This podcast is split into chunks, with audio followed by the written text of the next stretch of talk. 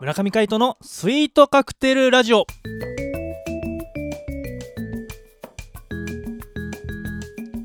スイートカクテルラジオ始まりましたこの番組はミュージシャンの村上海人とデザイナーの馬場翔一が音楽とデザイン時々何かについて語り合っていくトーク番組ですこの番組へのご意見ご感想などはメールまたはツイッターの公式アカウントよりツイートメッセージなどでお送りくださいリスナーの皆様からのご連絡お待ちしておりますはいということで今回もお相手はミュージシャンの村上海人とよデザイナーの馬場翔一でお届けしますろしくおい願いしますよろしくお願いします週の真ん中水曜日でございますはい皆様いかがお過ごしでしょうか1月もそろそろ終わっちゃいますねほんとね早いねもう早いよこないだ餅つきしてた気がするもんいやもう終わりだよあーだんねだん暖かくなってもきてはいるうんけどまだ寒い寒いねこないだ大寒だったけどあさその大寒の日はあったかかったんですよそうなんでその後からもう寒い寒いねすそう全然暖かくなんね もうほんと日陰とか行くとねいやもう日陰は寒いそうやっぱこう日向にねこう常に当たりながらねうん移動したいもんですよね本当にうん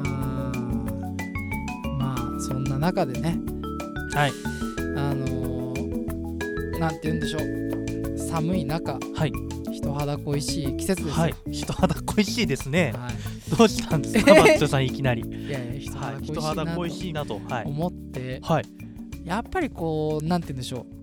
あの一人でこう行動してるとはいめっちゃ寒くても、なんか友達とか仲間と一緒にいると結は構いあったかかったりとかするじゃない、はいはいだ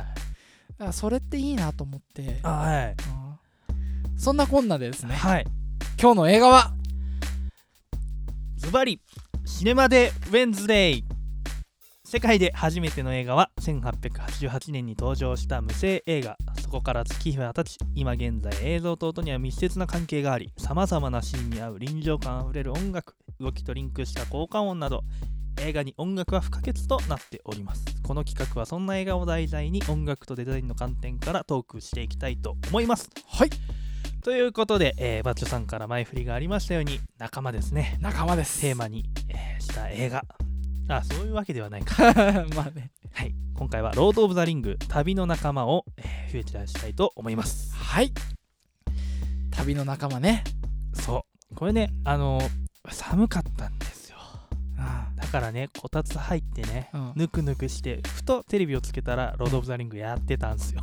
え そうなの最近やっ最近放送してたの最近いやあのーあれ CA CA えっ、と、ケーブルテレビうんを、あのーやっててあのーそちらのどの番組か忘れたんですけどうんムービープラスだったかなほうほうで、あのーちょうどやっててあそうなんだそうでしかも序盤だったんですようーんまだあの指輪を届けに行く段階あー酒谷へ行くうんうんちょうどなんていうのシーンだったうんんでね、そうだからついつい見入っちゃいましたよ、うんおースケール感がすごいよねすごいロード・オブ・ザ・リングはねそうなんですあ劇場版でしかも長いんですよね、うんうん3時間近いのうん177分もあるの結構ねラブコメ2本分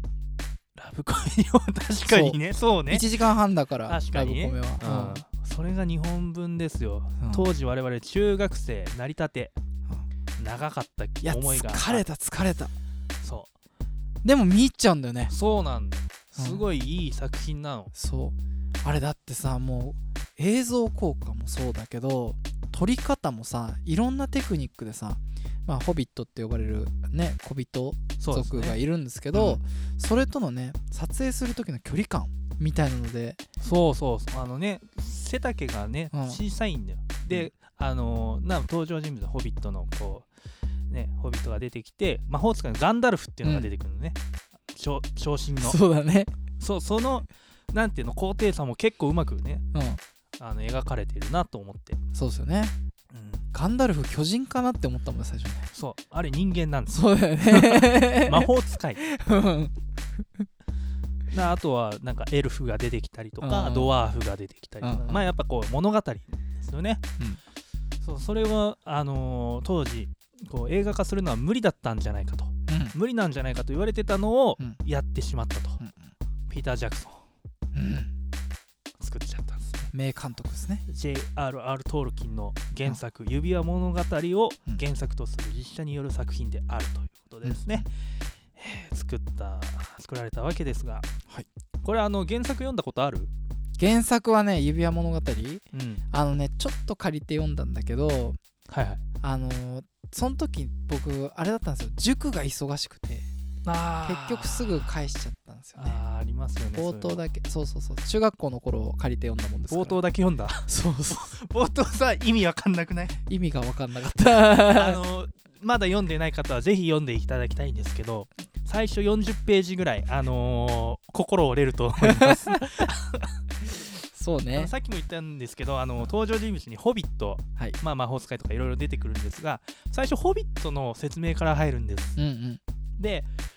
誰々家がどうのこうのでここがいとこでみたいなうんうん要は「ホビット」の家系図を40ページ使って ずらーっとずらーっちょっと読み飛ばしたかもしれないもんね、うんあのね どこから始まんのみたいなこれ何の物語だっけみうたいんなうんまだホビットのこと話すんだけどもういいかなみたい なっていう風になってきちゃうんですよそうね心折れる長いんですよ、うあれ何巻まであったっけ9巻ぐらいまであるんだよねそれぐらいあるねね旅の仲間の上上下巻なんだけど上の1とか2ってかあるんだよねうん、うん上12の下の12かいやすげえ長いんですよあれ情報量がねでもあれだけのこうストーリーを考えられたりとかっていうより設定を考えられたってのはすごいよね、すごいですね、うんやっぱりそれこそさなんか前にも話題になりましたけど JK ローリングさんの「ハハリリー・ーポポッター」はいはいも設定がしっかり練られてるしそうですやっねぱこう対策映画になるものはやっぱりその元ある設定だったりとかがすごい綿密に練られてるうん感じしますよね。あの「スター・ウォーズ」もそうですからねそうですよね。やっぱあのちゃんと西暦がありますからうん、宇宙歴みたいなね。宇宙歴的なう「んスター・ウォーズ」歴みたいはいはいなはい。そうですね。あの細部までねドロイドのね、うあの名称から動きから何から何までもう全部決まってるからあその設定の段階でそ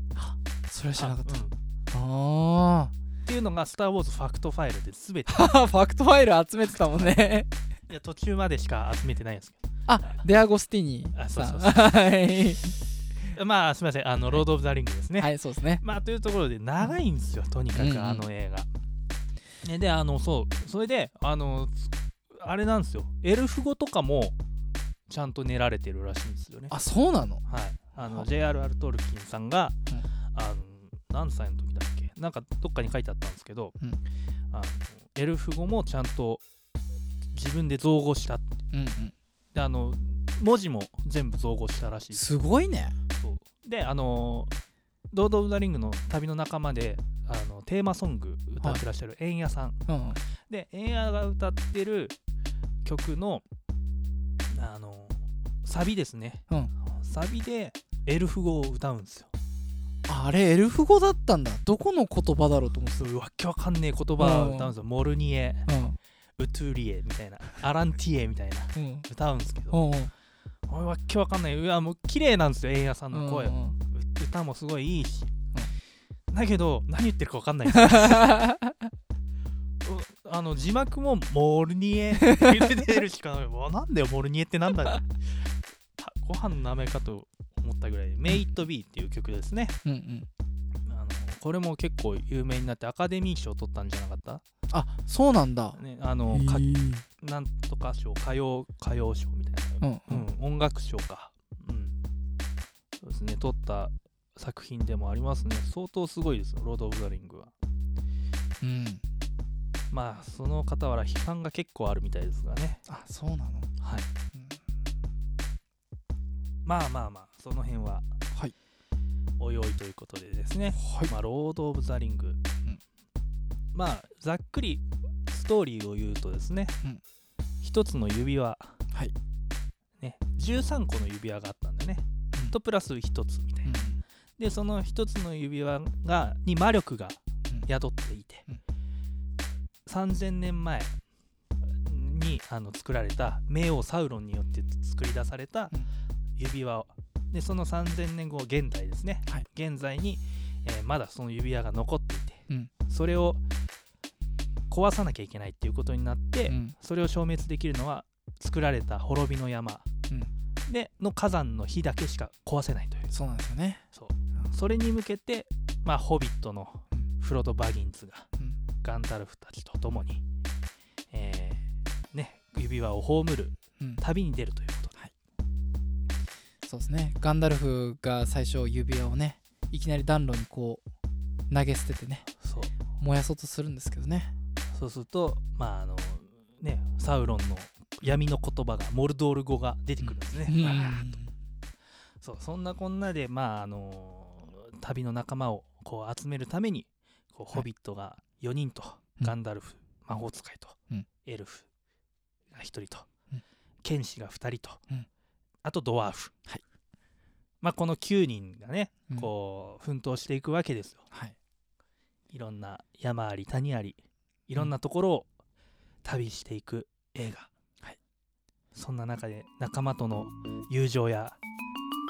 なん憎しみ合いもある憎しみ合いはいまあスリル満点な映画でございます、そうですねなかなか語り尽くせないですね、語り尽くせないですね、まあ、何回かやっていくかもしれないですねロード・オブ・ザ・リングそうですねこの他にも2つの塔と、あと王の帰還とね3部作となっておりますので、ねまあその先先に「ホビット」の描いた映画もあるのでね、まあ、長い旅路になることであります。ということで、えー今回は「ロード・オブ・ザ・リングえー」旅の仲間でした。お相手はミュージシャンの村上海人とうん、デザイナーの馬場所一でお届けしましたまたお会いしましょう。バイバイバイバイ